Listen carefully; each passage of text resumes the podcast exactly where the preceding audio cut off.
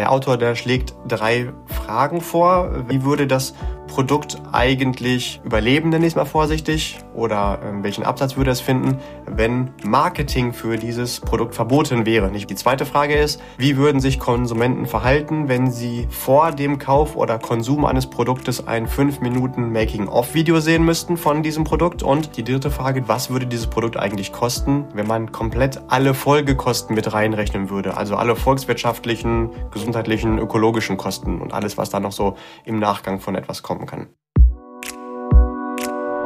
Hallo und herzlich willkommen bei Financial Health, dem Podcast für deine finanzielle Gesundheit. Freue dich auf spannende Inspirationen und leicht umsetzbare Financial Lifehacks für dein privates Finanzmanagement. Es erwarten dich wertvolle Impulse, wie du das Thema Geld und Finanzen zu einer smarten, leichten und unterstützenden Kraft in deinem Leben machst. Schön, dass du da bist. Vielen Dank für deine Zeit und danke für dein Interesse. Es freuen sich auf dich der liebe Julian Krüger. Und unser Goldkehlchen, die wunderbare Amelie.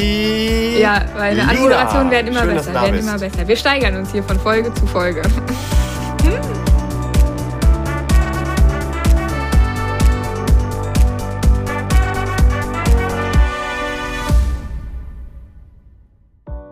Herzlich willkommen zur neuen Folge und ich freue mich, dass wir wieder ähm, starten.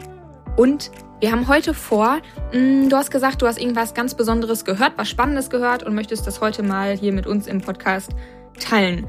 Nimm uns doch da direkt mal äh, mit an die Hand und erzähl uns von dem, was du gehört hast, was du erlebt hast und ähm, worum es heute gehen soll. Danke für die wie immer sympathische Anmoderation. Richtig, genau. Ich habe vor ein paar Tagen die Empfehlung für ein Buch bekommen von einem lieben Freund von mir. Und wie ja hier jeder schon weiß, mag ich das Format Hören besonders gerne. Lesen ist für mich immer so eine Herausforderung. Wenn ich also die Chance habe, irgendwas zu hören, dann ziehe ich das einfach vor. Deswegen produzieren wir ja auch zusammen gerne ein Hörformat und kein Leseformat. Und so habe ich dann dementsprechend erstmal nach einem Podcast geschaut, wo ich irgendwie Impulse von dem empfohlenen Buch ja, hätte hören können. Es geht um den bekannten Autor Frédéric Laloux, einem Belgier, der mittlerweile in der Nähe von New York lebt und äh, dafür bekannt ist, eines ähm, der wichtigsten Managementbücher der letzten Jahre geschrieben zu haben. Das nennt sich Reinventing Organizations und hat ganz viele kleine Startups genauso wie riesengroße Weltkonzerne inspiriert und zur Veränderung verholfen. Und äh, ja, da wollte ich dementsprechend äh, weiter reinhören, habe dann auch nach einem Podcast gesucht und habe dann ein Interview mit ihm gefunden, wo es gar nicht um dieses Thema ging, sondern um etwas anderes. Das fand ich aber so spannend, dass ich gerne dazu hier eine Folge machen wollte, wo wir diese drei Impulse, die der Frédéric Laloux gegeben hat, äh, anwenden möchte auf Finanzprodukte. Ah. Okay, jetzt hast du gerade zu Beginn schon gesagt, das ist ein ganz bekannter Autor. Da muss ich leider zu sagen, mir persönlich war der jetzt nicht bekannt. Ähm, das wird wahrscheinlich aber auch dem einen oder anderen Hörer genauso gehen. Gibt es noch zwei, drei wichtige Sachen zu sagen zu dem äh, Frederik Laloux? Da bist du einfach durch Zufall auf ihn gestoßen oder kanntest du vorher schon die ein oder anderen ähm, Werke von ihm?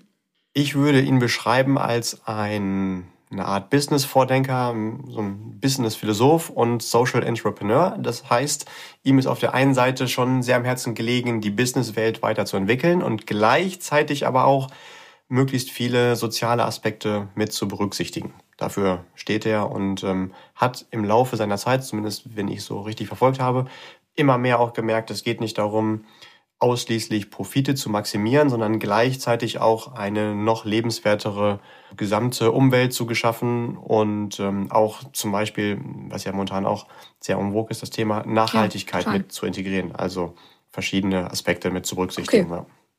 Wobei es mir in dieser Folge gar nicht so im Detail darum geht, wer ist jetzt der Frederic Laloux, sondern eher einfach diese drei Impulse, die ich sehr spannend finde, mal anzuwenden auf verschiedene Finanzprodukte. Ich glaube, das kann man ganz gut machen. Dann schieß doch mal los. Was sind denn die drei Impulse, von denen du hier sprichst? Also der Autor, der schlägt drei Fragen vor, wenn wir uns mit einem Produkt beschäftigen, um zu erfahren, hat es wirklich seine Daseinsberechtigung. Und die finde ich tatsächlich sehr spannend. Das ist einmal die Frage, wie würde das Produkt eigentlich überleben, nenne ich es mal vorsichtig, oder ähm, welchen Absatz würde es finden, wenn Marketing für dieses Produkt verboten wäre, nicht möglich wäre. Mhm. Die zweite Frage ist, wie würden sich Konsumenten verhalten, wenn sie vor dem Kauf oder Konsum eines Produktes ein 5 Minuten Making-of-Video sehen müssten von diesem Produkt. Und die dritte Frage, die er in den Raum wirft, die finde ich auch ganz spannend. Was würde dieses Produkt eigentlich kosten, wenn man komplett alle Folgekosten mit reinrechnen würde? Also alle volkswirtschaftlichen, gesundheitlichen, ökologischen Kosten und alles, was da noch so im Nachgang von etwas kommen kann. Okay, ja, das klingt total interessant, aber das sind ja jetzt erstmal keine Fragen, die irgendwie was mit Finanzen zu tun haben, sondern wenn ich das richtig verstehe, ganz allgemein an ein Produkt, was sind die Anforderungen, damit dieses Produkt erfolgreich sein kann und ähm, verkauft werden kann und irgendwem anderes einen Nutzen bietet. Ganz genau so habe ich es auch verstanden. Und äh, dann natürlich gleich adaptiert auf meine Lieblingswelt, auch für die Finanzwelt und überlegt, ob man es da auch anwenden kann. Und da dachte ich mir, das wollte ich einfach mal hier in dieser Folge mit euch allen teilen. Vielleicht kommt was Spannendes bei raus. Ja, bin ich gespannt, weil grundsätzlich gibt es in der Finanzwelt ja auch ganz viele Produkte. Sprich, eigentlich müssten diese Fragen ja darauf genauso zu adaptieren sein. Könnte ich mir jetzt vorstellen. By the way, Amelie, ähm, Quizfrage. Hast du einen Überblick, wie viele verschiedene Finanzprodukte es in Deutschland gibt? Boah, mh, mm, nee, tatsächlich gar nicht. Was zählt denn alles mit rein?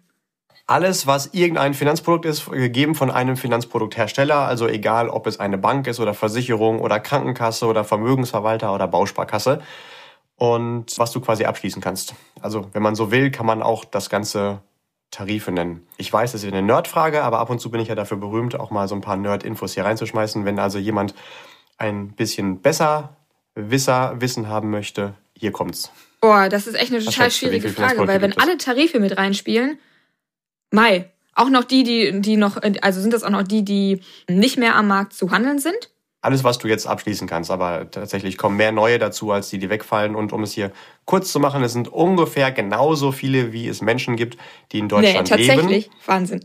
Über 80 Millionen Finanzprodukte. Das würde bedeuten, wenn jeder ein Finanzprodukt hat, dann würde das bedeuten, keiner hat eins doppelt. Das ist schon ziemlich viel. Und ich versuche mir mal zu erklären, wie viel sind eigentlich 80, 83 Millionen mhm. Menschen ab und zu merke ich das, wenn ich mit dem Auto unterwegs bin und irgendwo mal im Stau stehe und dann so ein bisschen äh, entweder den Berg hoch oder Berg runter gucken kann und merke, wie viele Autos unterwegs sind. Und das ist ja nichts im Vergleich zu den Menschen, die es insgesamt gibt. Ja, ja. Also das ja. scheint schon jede Menge zu sagen. Und ob die alle ihre Daseinsberechtigung haben, sei mal dahingestellt. Und vielleicht können wir heute ja so ein paar Impulse mit hier auf den Weg geben, dass jeder auch schneller mal für sich selbst überlegen kann, das Produkt, was ich da jetzt gerade irgendwo beworben sehe, lohnt sich das denn für mich? Mit mal drei alternativen Fragen. Wahnsinn, gut. Also lieber Listener, keine Sorge, wir werden das, die Podcast-Folge hier heute nicht auf 83 Millionen Finanzprodukte ausweiten, ähm, sondern nur auf die wichtigsten, also nur auf einen kleinen Teil. Und genau, damit die Fragen vielleicht ein bisschen verständlicher werden. Julian, gib uns doch mal ein Beispiel so aus der Nicht-Finanzwelt, zum Beispiel für die erste Frage. Die war ja, glaube ich, wie würde das Produkt ja überleben oder wie würde es am Markt äh, funktionieren, wenn wir kein Marketing dazu machen dürften? Korrekt.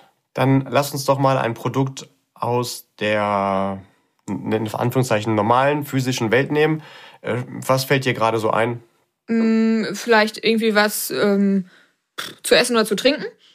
Okay, dann nimm mal irgendwas zu trinken. Dann nehme ich mal, ähm, was kennt ja jeder, eine, eine Cola. Okay, dann aber nochmal ganz bewusst hier der Hinweis, wir sagen jetzt mal keine Marke.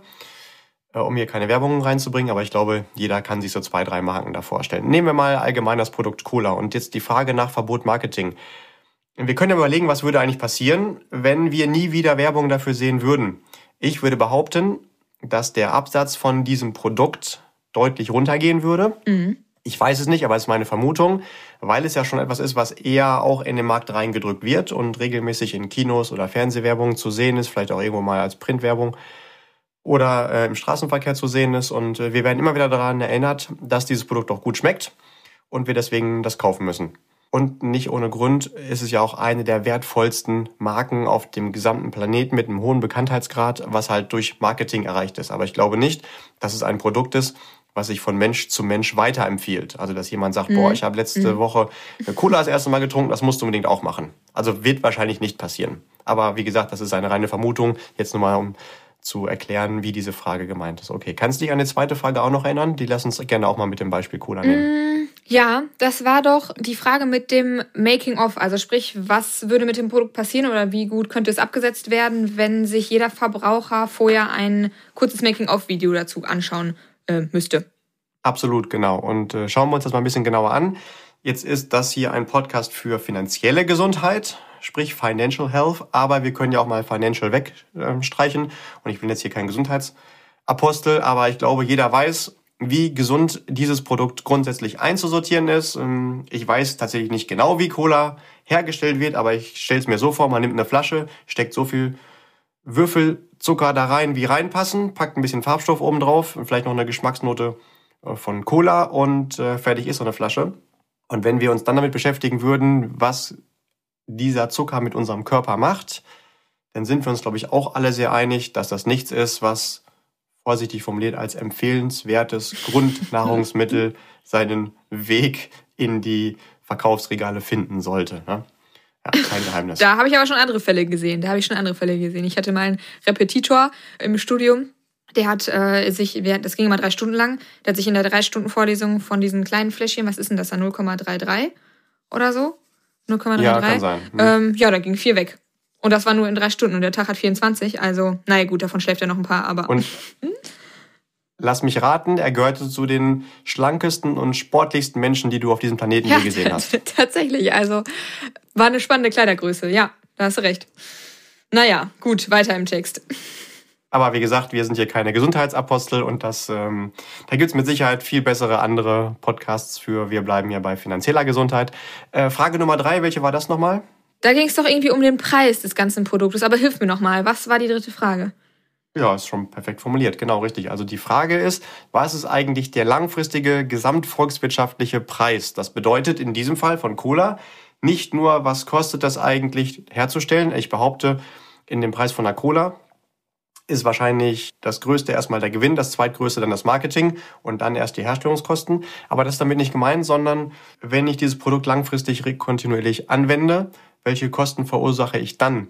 Zum Beispiel wird dieses Zeug über Straßen, über die ganze Welt transportiert und das ändert möglicherweise auch unser Klima und ähm, nicht nur natürlich die, wie nennt man das, die Reparatur von Straßen kostet viel Geld, äh, mit unnötig viel Getränke, was man durch die Gegend fährt. Man kann ja auch Wasser aus dem Wasserhahn trinken, also äh, als Gegenextrem, um die Straßen nicht so zu belasten. Aber natürlich auch, was macht das mit unserem Klima? Ich kann mir vorstellen, dass eine noch viel relevantere Frage dann bei Cola ist, was verursacht das Jahrzehnte später an Gesundheitskosten? Mhm. Also wie viele Menschen, die das regelmäßig konsumieren, müssen später durch irgendwelche anderen teuren Behandlungen wieder versucht werden, gesund zu machen. Also Beispiel Diabetes, Fettleberleibigkeit. Äh, vielleicht ist man dann auch mal eher geneigt dafür, ohne dass ich jetzt ein Arzt oder Gesundheitsexperte bin, mal einen Herzinfarkt zu bekommen, weil äh, irgendwelche ähm, Arterien verstopfen, vielleicht auch einen Schlaganfall oder ähnliches. Ich weiß es nicht, aber auf jeden Fall, wenn man das alles mit in das Produkt mit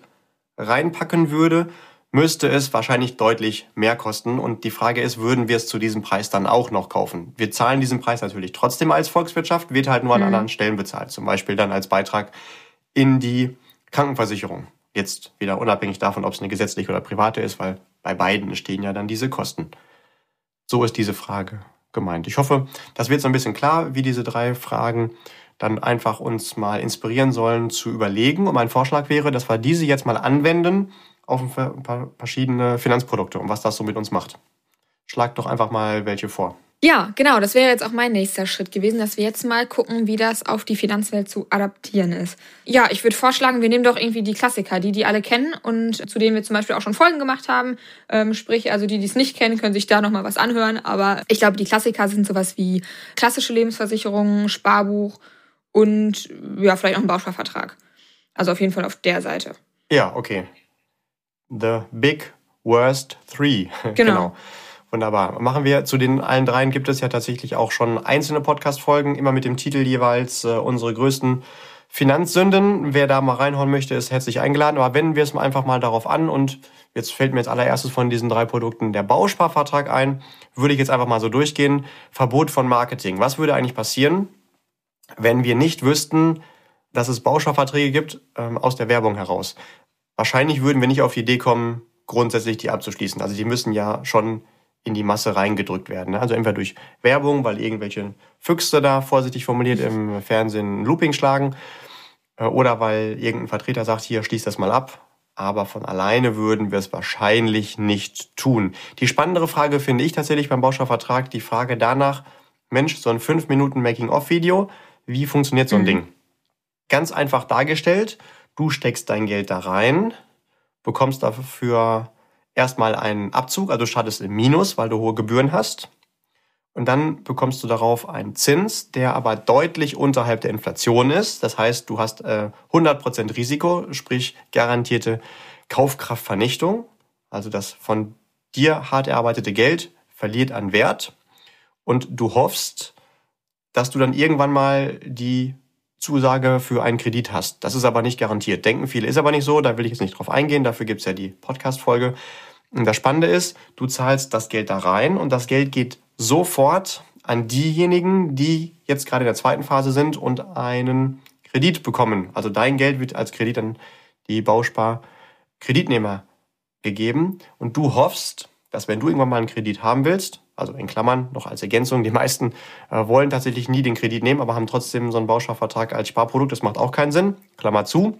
Aber prädestiniert ist dieses Produkt eigentlich dafür, später einen Kredit zu nehmen. Und du hoffst, wenn du jetzt einen Kredit haben willst, dass dann wieder genug Menschen draußen am Start sind und ihre Sparraten da reinstecken, sodass genug Geld da ist, dass du diesen Kredit auch bekommen kannst. Das ist aber natürlich nicht garantiert und ist quasi, wenn man so will, so ein bisschen so ein Trichterprinzip. Viele zahlen ein, um dann immer das Geld zu haben, das jemand als Kredit haben will, aber ist natürlich ein Glücksspiel und ähm, zumindest ich werde nicht müde, darauf hinzuweisen, lieber kein Geld mehr reinzustecken. Da bin ich aber nicht der Einzige.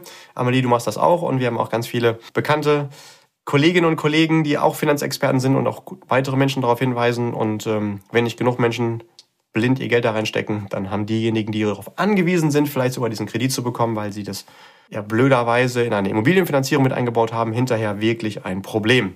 Das heißt, wer dieses 5 Minuten Making-of-Video gesehen hat, wird es wahrscheinlich nicht mehr abschließen. Also unterstellt, man hat verstanden, wie das Ding funktioniert. Mhm. Und jetzt ist noch die Frage, was sind die ganzheitlichen volkswirtschaftlichen Kosten? Tja, was bedeutet das eigentlich, wenn ich hart für mein Geld arbeite, das irgendwo anlege und es dann kontinuierlich Jahr für Jahr garantiert Kaufkraft verliert? Dann würde das volkswirtschaftlich bedeuten, es wäre eigentlich clever gewesen, das Geld, was ich dann da reinstecke, lieber heute schon in irgendwelche anderen Dinge dafür andere Dinge zu kaufen, weil ich mir dann heute mehr kaufen kann als später. Das macht also äh, nicht so wirklich Sinn, wenn man so ein bisschen Hirn mitbringt. Ne? Und Besser ähm, ist es. Dann äh, die nächste Frage, auch volkswirtschaftlich betrachtet, äh, wenn du ähm, eine Immobilie finanzierst und ähm, so einen Bausparvertrag vielleicht damit einbaust, dass du dann deine Anschlussfinanzierung, nicht die erste, aber den, die Anschlussfinanzierung dann damit machen möchtest und hinter den Kredit aber gar nicht bekommst, weil vielleicht nicht genug neue Menschen da einzahlen, dann ist natürlich auch ein großer volkswirtschaftlicher Schaden, wenn sehr viele Familien dann irgendwann aus ihrem Eigenheim ausziehen müssen, weil sie die Anschlussfinanzierung gar nicht mehr aufgestellt bekommen.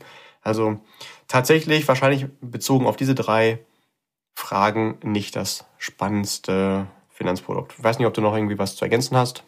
Ähm, nee, nicht so, aber ich finde es gerade total spannend, ähm, dass das ja wirklich eigentlich total simple Fragen sind und erstmal ja, wie gesagt, mit Finanzen nichts zu tun haben, aber dass man das ziemlich einfach so mal durchrocken kann und dann zur Beantwortung der Frage kommt. Also finde ich, finde ich irgendwie einen erfrischenden Gedanken. Ja, grundsätzlich sind die Fragen ja für irgendwelche Produkte, die wir konsumieren, gedacht. Ja, genau. Und Finanzprodukte sind ja auch Produkte, zwar spezielle, ähm, deswegen speziell, weil wir sie halt nicht anfassen können oder essen oder ähm, äh, riechen können, aber trotzdem existieren sie und das ist natürlich auch ein wichtiger Bereich. Deswegen widmen wir auch unseren Podcast dem Ganzen und wir rocken das mal dementsprechend hier für die Finanzprodukte durch. Du hast vorhin noch zwei weitere Produkte genannt, die auch sehr beliebt sind mhm. und man gleichzeitig auch ihre Daseinsberechtigung in Frage stellen kann. Nehmen wir mal das zweite, was du genannt hast. Das war die Idee, ich gebe einer Versicherung Geld mit dem Auftrag an die Versicherung, vermehr mal das Geld. Sprich, entweder eine Lebensversicherung oder Rentenversicherung. Man spricht hier auch von entweder klassischen Lebens- oder Rentenversicherungen beziehungsweise dem konventionellen Deckungsstock. Nicht zu verwechseln mit, ich habe nur den Rahmen bei einer Versicherung, das Geld wird aber zum Vermehren irgendwo anders hin weitergeleitet, zum Beispiel in ETFs oder Investmentfonds. Das ist hier mir nicht gemeint, sondern es ist wirklich auch der Auftrag, Versicherung, vermehr mal das Geld, wo wir ja schon, wenn wir so formulieren, ganz klar merken, hä, eine Versicherung, den Auftrag geben, Geld zu vermehren, eine Versicherung soll mir ja Sicherheit und Schutz geben, also ähm, Eintritts äh, Wahrscheinlichkeiten kalkulieren und absichern. Passt nicht so ganz zusammen. Wird aber trotzdem äh, ja, recht häufig gemacht. Äh, die Tendenz ist da schon fallend, weil immer mehr Menschen das merken, dass es nicht so clever ist. Aber es gibt auch da noch über 100 Millionen Abschlüsse insgesamt, also Verträge in Deutschland, wo Menschen da zum Beispiel ihre Altersvorsorge reinstecken und sich hinterher am Ende wundern, dass nicht viel bei rumgekommen ist und die Inflation meistens sogar höher gewesen ist als die reale Verzinsung. Mhm. Ähm, ja, also äh, unsere drei Fragen. Verbot von Marketing.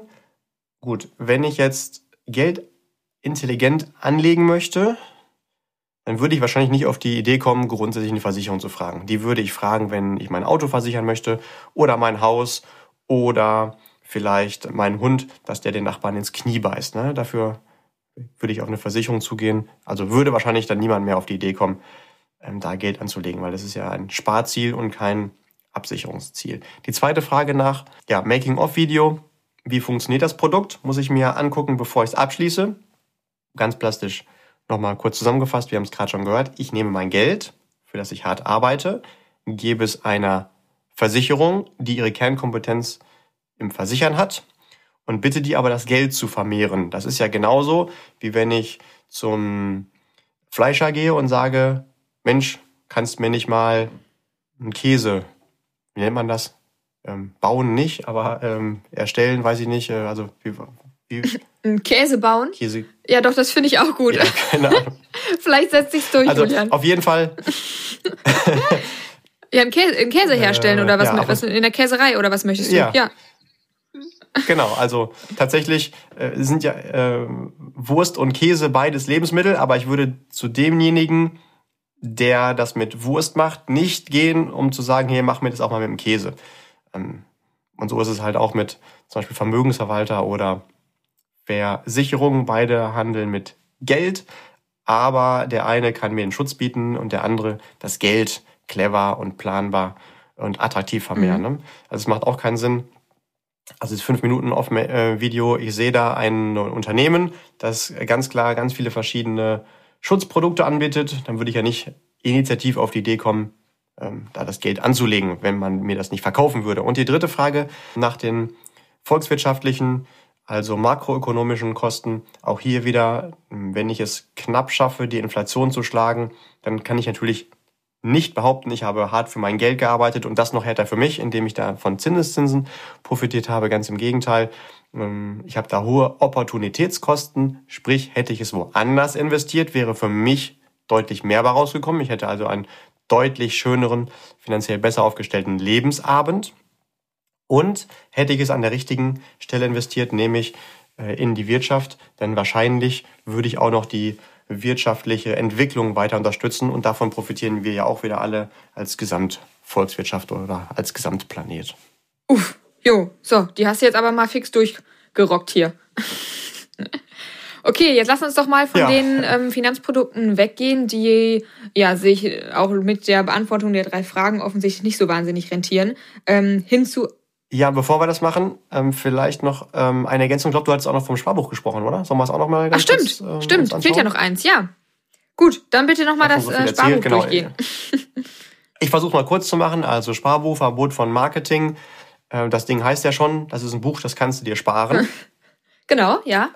Ja, auch da würde eigentlich wieder niemand, der Inflation verstanden hat, auf die Idee kommen, das so anzulegen, dass ich garantiert Kaufkraftverlust produziere, weil es kein Sparbuch gibt, was die Inflation schlägt. Making-of-Video. In diesem Fall gebe ich Geld an eine Bank, denn eine Bank ist ja diejenige, die ein Sparbuch entwickelt. Äh, mit dem Auftrag von mir mal mein Geld. Aber was ist eine Bank? Ein Kreditinstitut. Das heißt, eigentlich will ich ja mit einer Bank über Kredite sprechen. Also besser nie im Leben Kredite, aber wenn es denn sein muss, ähm, spreche ich über Kredite mit einem Kreditinstitut, aber auch da wieder nicht mit Anlagen. Natürlich sagen die, hey, her mit den Kohlen zu uns.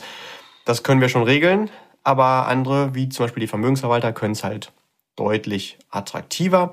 Und die ganzheitlichen Kosten auch hier wieder sehr ähnlich, dadurch, dass die Inflation die Kaufkraft meines Geld vernichtet, kommt hinterher weniger raus, als ich vorher hatte. Ich habe hohe Opportunitätskosten, hätte ich es woanders investiert, dann hätte ich aus dem gleichen Anlagegeld halt ja einen größeren Betrag erzielen können und äh, mit einem größeren Betrag könnte ich mir schönere Dinge kaufen und das würde auch tatsächlich zu mehr Umsatz in der Wirtschaft führen und es würde uns allen noch viel besser gehen, weil wir noch einen höheren Konsum, ähm, wie nennt man das, bei Konsum tätigen könnten, heißt es, glaube ich. Oder ja, was macht man mit Konsum? Tätigt man den?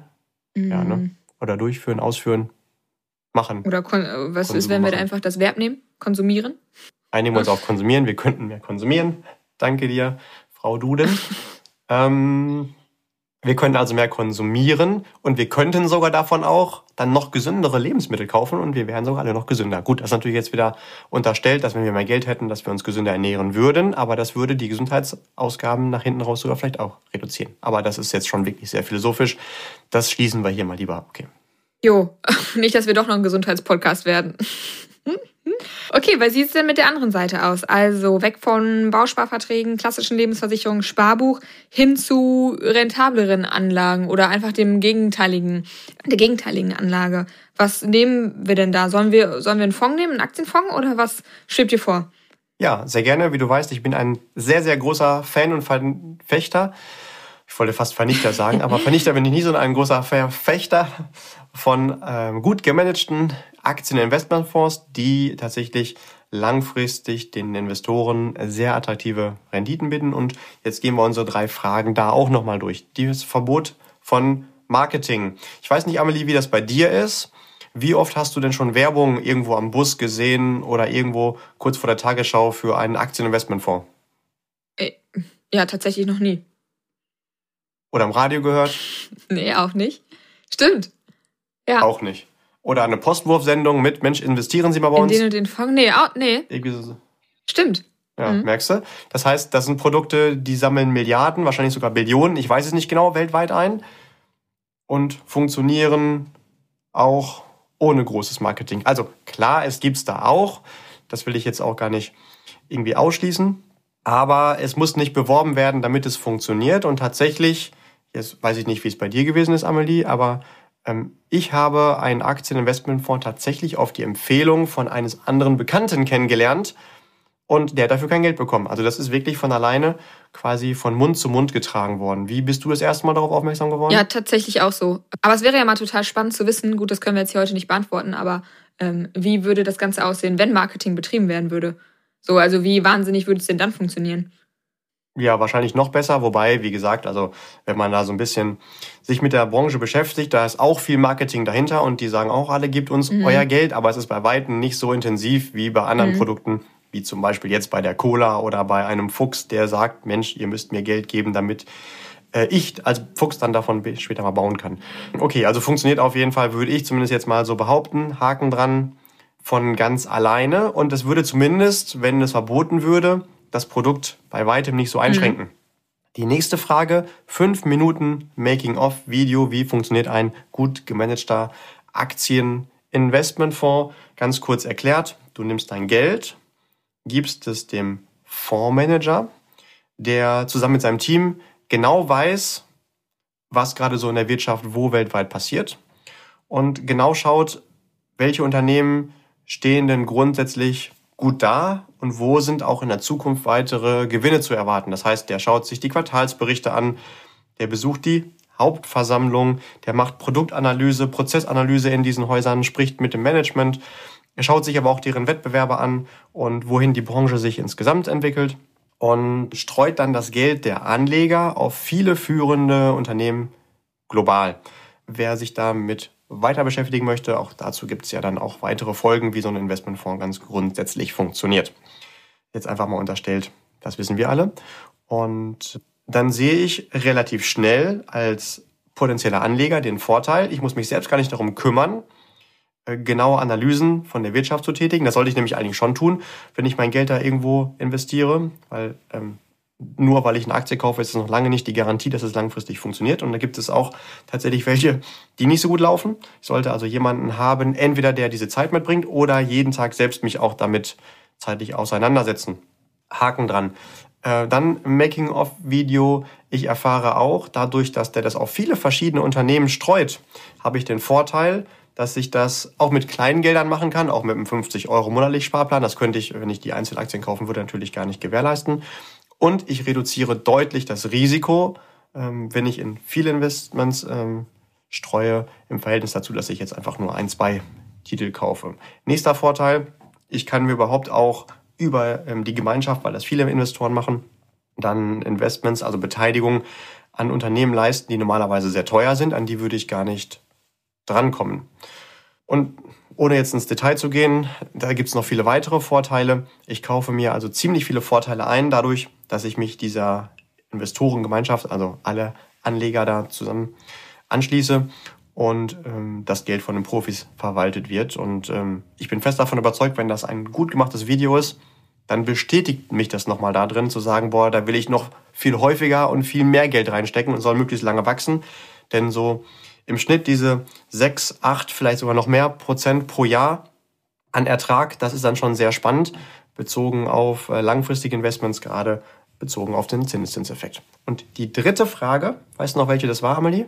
Ähm, ja, das war die Preisfrage, wie wir sie so schön genannt haben. Genau, also welchen Preis hätte das Produkt eigentlich? Gut, ähm, über einen Aktieninvestmentfonds geht das Geld ja letztendlich in ähm, die Beteiligung an Unternehmen. Und was ist ein Unternehmen? Ist nichts anderes als irgendein Angebot für uns alle, entweder als direktes Produkt, was wir dann konsumieren, sei es nun die Wurst oder der Käse oder ein Computer oder ein Handy oder ein Auto oder Strom, oder an irgendeinem Unternehmen, was ein Produkt oder eine Dienstleistung äh, anbietet, herstellt, um am Ende auch diese Produkte zu haben, aber auf der Business-to-Business-Ebene, weil das quasi die Vorstufe ist, damit irgendwo ein Laptop hergestellt werden kann. Mhm.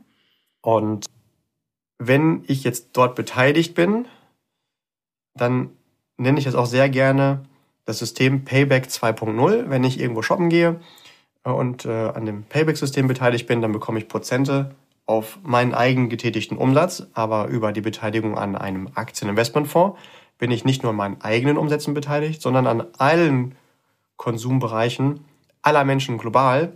Und das logischerweise bietet nicht nur mir sehr viele Vorteile, sondern fördert auch nochmal die äh, Entwicklung der Wirtschaft insgesamt, weil ich natürlich auch mein Geld da zur Verfügung stelle und das auch äh, die Wirtschaft allgemein noch liquider macht und handlungsfähiger. Also da äh, bin ich fest von überzeugt, würden wir noch mehr Geld in diesen Investmentbereichen investieren, dann wäre die langwirtschaftliche Entwicklung der Wirtschaft noch spannender, also noch schöner für uns alle, weil letztendlich gibt es die Wirtschaft ja nur für uns. Das ist ja auch nur ein Dienstleister dafür, dass wir ein möglichst angenehmes Leben zusammenführen können. Mhm. Ja, dein Hund braucht die Wirtschaft nicht, das ist wohl wahr. ja, das würde ich so nicht sagen. Auch mein Hund braucht das, weil äh, auch der hat zum Beispiel Hunger. Und erst gestern habe ich wieder Hundefutter bestellt. Und bequem wie ich bin, kommt das zum Beispiel auch mit einem Dienstleister, also mit einem Transportunternehmen. Und auch das ist ja Teil der Wirtschaft. Und ohne das müsste mein Hund vielleicht auch noch hungern. Abgesehen davon, dass es ja auch irgendjemand produzieren muss. Und dass auch irgendjemand dieses ominöse Internet betreiben muss, damit ich überhaupt die Bestellung auch erstmal aufgeben kann. Und irgendjemand muss ja auch das Handelsunternehmen betreiben, wo ich dann auch online das Ganze bestellen kann. Na gut, aber ursprünglich hat Hund ja auch mal ohne den Menschen überlebt. Also ich glaube schon, dass er vielleicht nicht sofort verloren wäre, wenn er, wenn es uns nicht mehr gäbe. Aber wir müssen es nicht unbedingt ausprobieren. Ich weiß, es wäre dir nicht so lieb. ja, okay. Äh, Julian, ich finde, das sind eigentlich alles sehr, das sind echt so simple Fragen irgendwie, aber man kann damit echt eine ganze Menge Klarheit bringen. Und ähm, ich finde es auch mit deinem Beispiel vom, vom Cola-Trinken irgendwie nochmal ganz ja, bezeichnend. Also für den Listener, stell dir vielleicht beim Thema Finanzen wirklich zu Beginn einmal diese drei Fragen äh, bei deinem Finanzkonzept und bei den Produkten, die du hast oder überlegst, äh, für dich zu haben und zu nutzen, was denn die Beantwortung der Fragen ist. Denn wenn man mal eine Cola trinkt, dann wird man wahrscheinlich nicht morgen irgendwie tot umfallen. Aber bei Finanzprodukten ist es ja nicht so gedacht, dass du jedes Jahr dein Finanzkonzept neu aufstellst und neue Produkte abschließt, weil das einfach für dich einen riesengroßen Nachteil langfristig mit sich bringt. Genau, also sei klug und stell dir zu Beginn einmal diese drei Fragen und geh die für dich durch. Oder auch mit Unterstützung, wie es für dich am einfachsten ist. So, Julian, magst du zu dem Ganzen noch irgendwas ergänzen? Oder ansonsten finde ich, ist das eigentlich schon eine ganz runde Sache gewesen. Ich bin mir sicher, dass die meisten Listener jetzt eh schon adaptiert haben. Ich wende diese Frage mal nicht nur auf meine Finanzprodukte an, sondern auch auf alle Produkte, die ich so verwende. Ja, und gucke so. mal, wie nachhaltig da eigentlich mein Konsum ist. Und vielleicht ändert das ja auch irgendwas im grundsätzlichen Verhalten des Lebens. Und ich glaube, ein schöner Impuls kann eigentlich auch sein, mein Job, den ich mache, oder die Produkte, die ich produziere, oder meine Dienstleistungen, da mal die Fragen drauf anzuwenden. Und es ist entweder die Bestätigung dafür, dass du genau da unterwegs bist, wo du dich sehr wohl fühlst und zum Wohle aller auch langfristig beiträgst. Oder aber einfach mal hinterfragst, Mensch, was mache ich da eigentlich? Und ist das etwas, was mich langfristig auch vom Herzen her glücklich macht? Und vielleicht neue Überlegungen da zusammenkommen. Und in dem Sinne wünsche ich dir, lieber Listener, wie immer, keep growing und bleib gesund. In diesem Fall ganz besonders nochmal gesundheitlich und auch finanziell. In dem Sinne, wir hören uns in der nächsten Folge. Alles Liebe, ich freue mich auf dich. Dein Julian. Dankeschön, lieber Julian, für deine Erläuterung und für das gute Beispiel und dass du dein neu erlangtes Wissen hier auch direkt mit uns geteilt hast. Ganz lieben Dank dafür. Danke auch dir, lieber Listener, fürs Zuhören und für dein Interesse. Wir freuen uns auf dich in der nächsten Folge und bis dahin bleib gesund und fröhlich. Liebe Grüße.